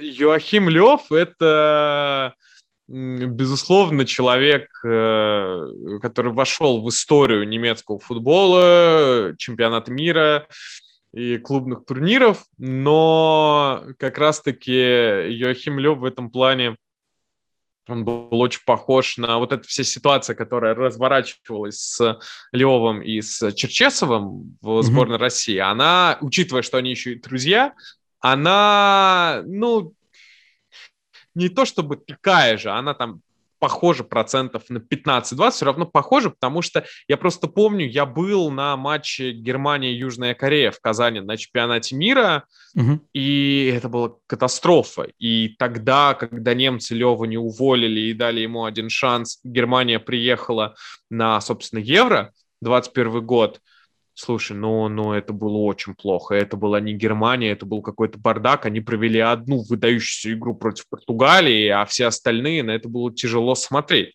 без слез. Поэтому, опять же, Лев для меня это человек, который, к сожалению, уже он не прогрессирует, он стагнирует. Он в свое время дошел до пика, он попытался поменять. Лев хорош тем, что он все время пытался обновить там тот же состав сборной, и это здорово, это мне то, что нравится всегда в главных тренеров, но в футбольном плане это тоже была стагнация, ему не удалось э, последовать трендам современного футбола даже на уровне сборных, и мы понимаем, что тактический уровень сборных, он всегда ниже, чем уровень клубов, потому что и, да, и меньше да, матчей, да. и меньше подготовки и так далее. Поэтому, ну нет, конечно, Лев... Лев, можно его увидеть тренером сборной какой-нибудь, как-нибудь, еще раз, но не топовой сборной, там, не европейской, но в клубе угу. только если эта позиция там в руководстве, и то в Германии, поэтому не-не-не. Хорошо, задам еще один вопрос. Аудитория на данном канале знает э, мои тренерские предпочтения и знает, что я неровно дышу к э, главному тренеру Атлетико Мадрид. Как бы ты отнесся к его кандидатуре? Тем более нам скоро против его команды играть. Э, интересно Ой, твое мнение это, на его кстати, счет. Я люблю вот, вот, смотри, Симеоне очень сильно. Мне э, что э, как бы в качестве аргумента говорят, типа, ну вот, Амир, ты был против э, Жозе Мауриньо, э, ты был против Конта, но при этом ты говоришь, что хочешь увидеть Симеона, да, как бы, как, как тебя понять? Вот мне интересно, ты тоже вот из той же серии, что вот, ну, Симеона – это человек, который строит исключительно оборонительный футбол, либо считаешь, нет, конечно, что Симеона нет. работает по ситуации? Э, нет, конечно, Семена строит оборонительный футбол, но Семена попытался еще в прошлом сезоне э, от этого отойти, и даже не в прошлом сезоне, если говорить откровенно, а у него были такие попытки и до чемпионского сезона, и порой там в матчах, где он мог пожертвовать так или иначе там результатом, не самых он пытался это делать, но его отказ от классической 4-4-2 и вот это вот перестроение. У меня есть ощущение, что Симеоне в прошлом году ввел, попытался ввести определенный тренд э, в футболе, когда 4-4-2 перестраивается на 3-5-2, э, и в зависимости от того, где это, в, в атаке или в обороне. Потому что, ну, как-то очень много команд так стали пытаться играть, не топовых команд, а команд, я помню, что так попытался Ростов, Карпина играть. Я просто помню, я комментировал игру в Кубке э, против, по-моему, Ахмата. Это было в прошлом году. Они проиграли, но это было очень здорово. И то есть mm-hmm.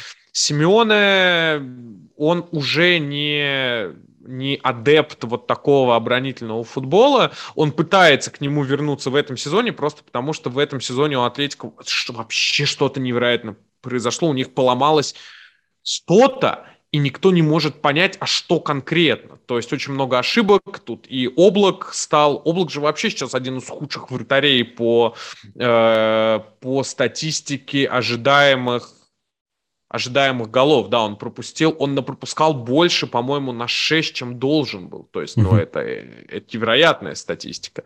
Вот, я никогда не думал про Симеона в Юнайтед именно из-за того, что я просто очень хорошо знаю, как работает Атлетика. Недавно кто-то шутил э, из футболистов в интервью Атлетика, они сказали, что ха-ха-ха, в Атлетику, если э, команда проваливает сезон, руководство не думает о том, чтобы уволить Симеона, руководство думает о том, чтобы просто купить новых футболистов и поменять всю команду. То есть вот настолько человек стал весомый.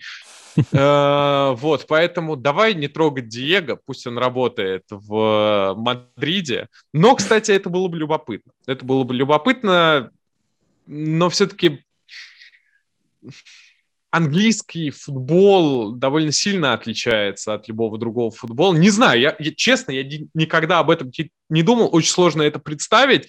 Я теперь буду смотреть матч Атлетика против Юнайтед. Заинтересовал, да, Спасибо, тебя? ты мне дополнительный дополнительную такую интригу для себя ты мне подарил прямо сейчас. Кстати, на самом деле э, будет очень увлекательная игра, потому что игра двух команд, у которых вообще непонятно, что творится в этом сезоне. И тут настолько нету лидера и фаворита, потому что как э, может одна команда, непонятно какая, выстрелить, так, соответственно, обе могут провалиться. Ну, в общем, удивительно увлекательная игра по афише, это правда. Действительно так, я с тобой согласен. Очень интересный матч будет, который все, все, мне кажется, прямо сейчас ждут. Плюс этот матч будет показателен с точки, точки зрения, а что может Манчестер Юнайтед в Лиге Чемпионов показать. То есть, если пройдем это правда. значит, можем пойти еще дальше. Ну, хотя бы чуть-чуть. Если не пройдем, ну, соответственно, и не пройдем. Как логично все. Ну да. А, я понял э, твое мнение насчет того, кого бы ты хотел увидеть из тех двух тренеров, которые доступны и которые у всех на слуху прямо сейчас, да, которые, с которыми связывают будущее Манчестер Юнайтед. Э, скажи мне, пожалуйста, вот будущему тренеру Манчестер Юнайтед, на твой взгляд, при условии, что это будет э, Тенхак, э, угу.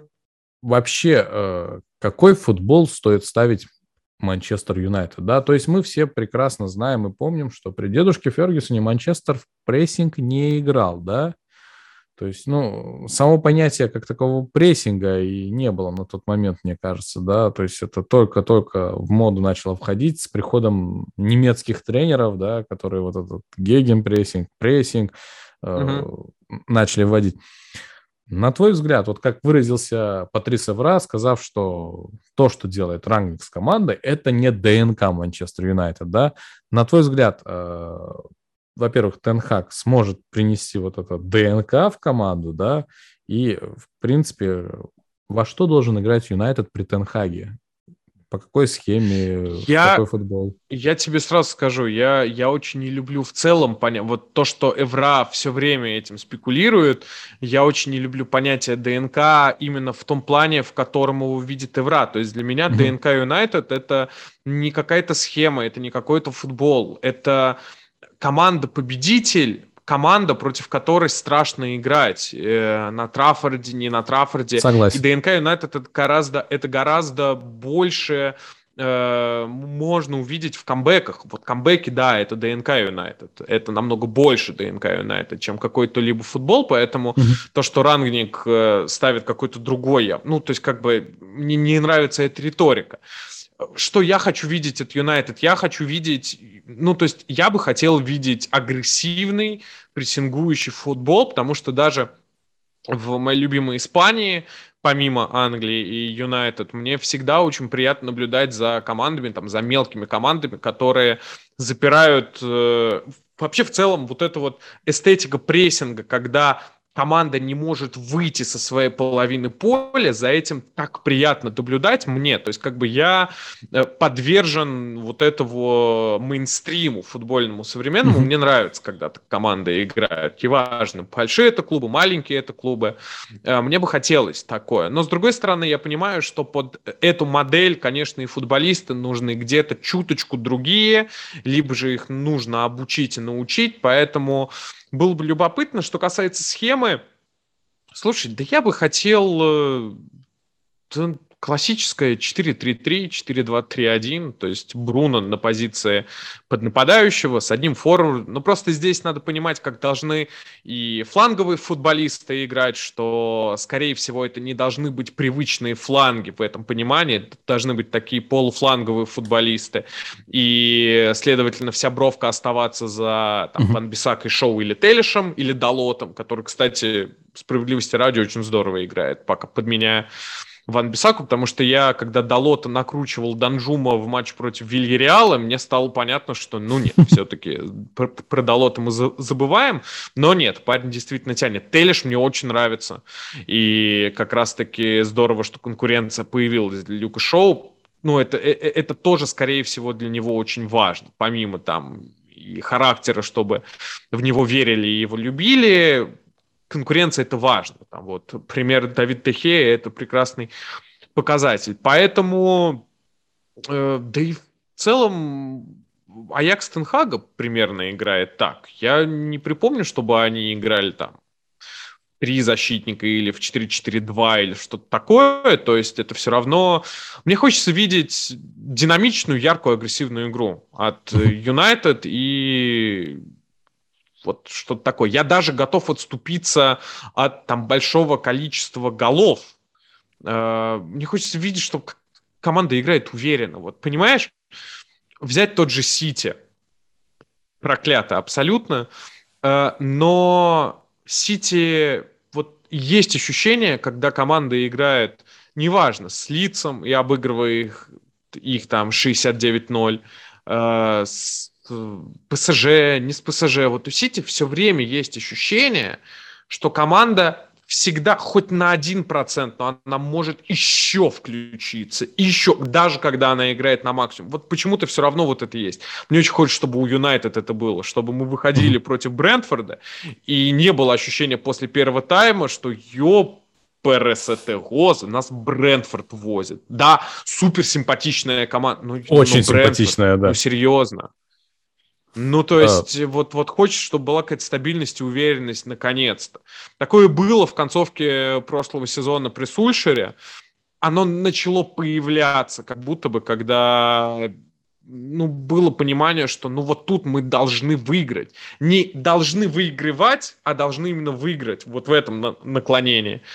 А, вот, вот мне вот этого хочется очень сильно, чтобы как-то поспокойнее стало смотреть, следить, чтобы я не постил фотку Давида Дехея, который сохраняет макет фотошоп. Я недавно пошутил, что на Олд можно уже проводить акцию, раздавать всем фанатам Манчестер Юнайтед этот э, флакончик валидола, да, чтобы спокойно. Да, да, абсолютно. Я, кстати, удивлен, что Вудвард не заключил какую-нибудь сделку с э, компанией по лекарствам, по медикаментам. Это было бы да, очень смешно. Да, это было бы забавно.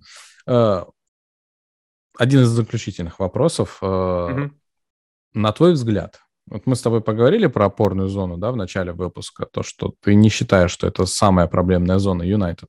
На твой взгляд, при новом тренере, какую зону ему вот первую очередь необходимо будет 100% улучшать. Да, вот на данный момент самая проблемная зона для Манчестер Юнайтед, на твой взгляд? Я, я скажу, опорная зона все равно, но э, именно с тем, что нужен еще один человек туда. То есть как бы... Не... Давай так, не сказать, что я на 100% удовлетворен Фредом и Мактоминой mm-hmm. в связке, но как бы окей, я не считаю, что это настолько плохо, как все говорят. Проблема в том, что просто Матчич не вывозит э, уже эти темпы и скорости за, зачастую, а замены нету. И пусть лучше либо Фред, либо пусть лучше там условно Фред, Фред же, если он будет футболистом, который будет выходить на, не знаю, 30 минут, я уверен, что он будет супер э, в этом плане, что он будет довольно удачен. Поэтому просто глубину, чтобы у нас был какой-то выбор в этой зоне. Ну, опорник, конечно, очень нужен, особенно если мы говорим про, если мы подразумеваем э, наличие Криштиану и в следующем сезоне, тогда 100% нам нужен опорник, как, вот тип Казимира, который сможет э, скрыть э, проблемы и прессинга Роналдо, и, ну, в целом все его проблемы, про которые уже очень многие все говорят. И mm-hmm. тогда просто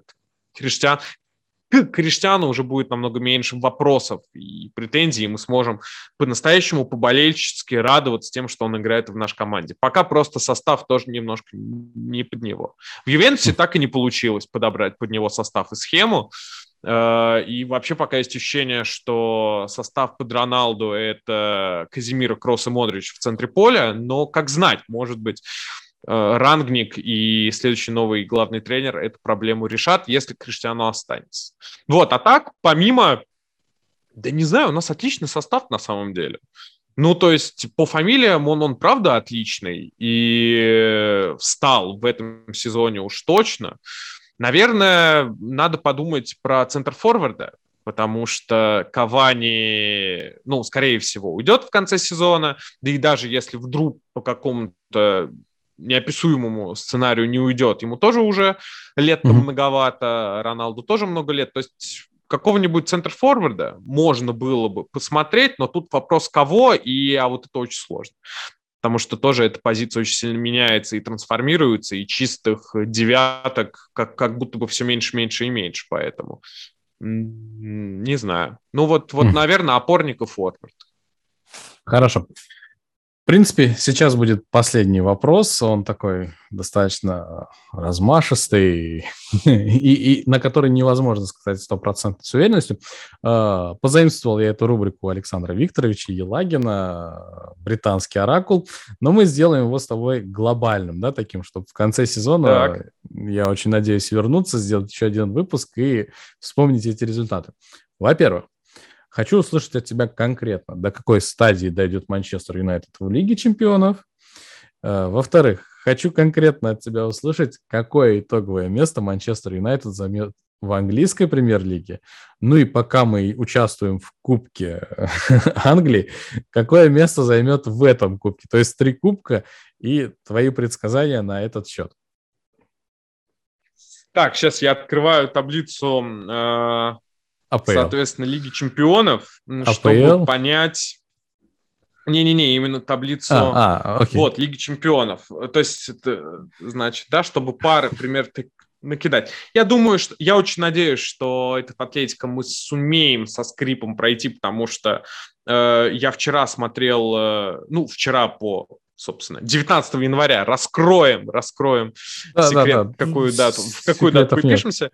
Я вчера смотрел э, вместе с Юнайтед. Нас, если вдруг э, твоя аудитория смотрит этот подкаст, э, собственно, в той стране, из той страны, где работает Ситанта Спортс, и еще вот не знают, у нас есть классная функция на сайте, режим мультивью, когда можно на одном экране вывести четыре матча, и, ну, собственно, выбрать, э, какая у тебя будет аудиодорожка одна, но смотреть, следить за всеми. Можно mm-hmm. включить все четыре дорожки и так, жить в этой какофонии. И я включил, я включил, я это к чему? Я просто включил фоном Соседат с Атлетика, и Соседат Атлетика прошел. То есть я, я очень люблю Реал Соседат, наверное, одна из моих самых любимых испанских команд за последние года три, и я очень рад, на самом деле, я честно говоря, в, когда купил 22-ю фифу, я начал играть карьеру за Соседат. В первое трансферное окно я забрал Хуана Мату. Соседат, потому что я очень рад, что вроде как э, переговоры с его агентом идут. Я, Мат в Испании, я думаю, что еще напомнит о себе, да, о да, своем однозначно. волшебстве. Жаль его видеть в таком в текущем состоянии. Очень. И как раз-таки очень-очень по-доброму хочу, чтобы он отправился обратно в Испанию. Просто да. потому что Соседат, у которого тоже проблемы бывают, и он Атлетику обыграл вчера и давил на очень слабые зоны, которые появились у Атлетику в этом сезоне, я думаю, что ну, на этот есть хорошие шансы, а дальше зависит, на кого мы выходим. Потому что тут кто у нас? Бенфика, Аякс. На эту пару можно выйти. Вильгреал, Ювентус. На эту пару очень можно выйти. Вот кто бы, кто бы здесь не прошел дальше. Челси-Лиль, ну, в теории тоже можно выйти. Интер-Ливерпуль, тут жопа. Зальцбург, Бавария, жопа. ПСЖ, Реал, ну, тоже, наверное, жопа, тоже. потому что я думаю, что Реал ПСЖ должен проходить. Спортинг Сити, ну, тоже, скорее всего, на Сити не хотелось. Поэтому 50 на 50, но давай так, оптимиз, оптимистично до полуфинала дойдет Юнайтед okay. с рангником. Э, Одна-вторая, в Лиге чемпионов. Да, одна-вторая. Теперь в таблице в чемпионате. Ой, господи, Я сейчас, я сейчас тоже открою таблицу АПЛ, Давно туда не заглядывал Блин, с утра. Знал Тоттенхэм. Ну, давай, давай. Вестхэм, Вестхэм. Ну, Вестхэм выпадет, я думаю. Я извиняюсь. Я думаю, пятое или четвертое. Чтобы все понимали, прямо сейчас Манчестер на седьмом месте. Э, в топ-4 сейчас Вестхэм. Э, у них 37 очков, у нас 35. То есть разница всего лишь 2 э, очка, да, грубо говоря. При этом, что там по играм, у них 22 игры, у нас 21 игра. То есть у нас в запасе еще игра есть. Да, но есть... у Тоттенхэма 36 очков, 19 игр. У них ну, да, там, там тоже такое. меньше, чем у Вестхэма. Да. А да, зная да. Конта, его вот, вот первые сезоны, слушай, ну давай, я очень хочу сказать четвертое, очень хочу, но скорее верю в пятое. Поэтому... Да, да, давай сделаем ну, так. Давай... Оставим в сторону твою часть души, где ты фанат Манчестер Юнайтед, и оставим ту часть, где ты просто спортивный комментатор и журналист. Вот. Давай так. Ну, давай сейчас 6.41, это если до Челси. Минус 3. Вестхэм. Блин, а с другой стороны, ну что, мы закончим сезон ниже Тоттенхэма, ниже Арсенала, ниже Вестхэма. Давай четвертое, ладно, давай Окей, я скажу. Хорошо. Нет, я не буду в себе убивать болельщика, я скажу, что так. четвертую строчку со скрипом еле-еле, но все-таки заползем. Хорошо, и у нас там остался... Именно из-за из Давид Дехе. А Кубок, Кубок Англии... Господи, Кубок Англии. Та, а с кем мы там играем? Там вообще все сложно. Э, против Миддлсбро, если не ошибаюсь, следующий матч у нас. Там О, дело Да, Миддлсбро. Ну, там, там, там вообще как бы большая такая таблица. Здесь у тебя не получится сделать какой-то анализ. Да-да-да, я просто смотрю, я тебе скажу, Ну, давай. Среди конкурентов, вот смотри, чтобы ты понимал, да, кто еще в розыгрыше участвует из серьезных команд. Ливерпуль, Тоттенхэм, Лестер – Кристал Пэлас, э, так, Брентфорд, Эвертон, кстати, эта пара будет играть между собой.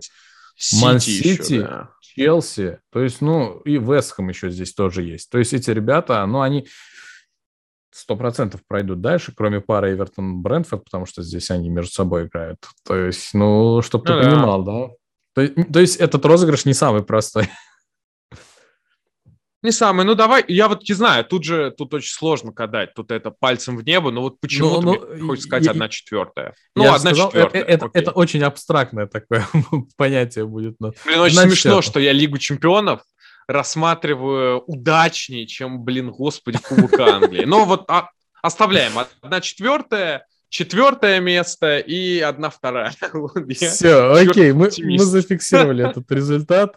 Э, Хорошо принципе, на этом я предлагаю нам остановиться. У нас получилась очень такая обширная, интересная беседа, Денис. Огромное mm-hmm. тебе спасибо, во-первых, за беседу, во-вторых, за то, что принял приглашение. Вот. Ну и спасибо всем нашим зрителям, которые будут смотреть этот выпуск. Я очень надеюсь, что вы досмотрите его до конца, потому что действительно, ну, было очень интересно, местами позитивно, местами немножечко грустно, но в целом все получилось очень круто. А, не забывайте, ребят, ссылочки на Телеграм, я знаю, насколько у тебя очень активен Телеграм и очень активен Твиттер, да? Если я не ошибаюсь. Ну, сейчас я просел, но пытаюсь вернуться так или иначе в digital пространство тоже. В любом случае, все ссылочки на э, медиа, на соцмедиа будут в описании, ребят, поэтому обязательно заскакивайте. Если до нас вдруг до сих пор не подписались, тоже не забывайте этого сделать. Вот, на этом все. Давай, Еще знаешь как, э, Давай. пока я, я думаю, что в любом случае все поняли, что, скорее всего, эту концовку и выключили, но те, кто не выключили, э, ага. я предлагаю напиш...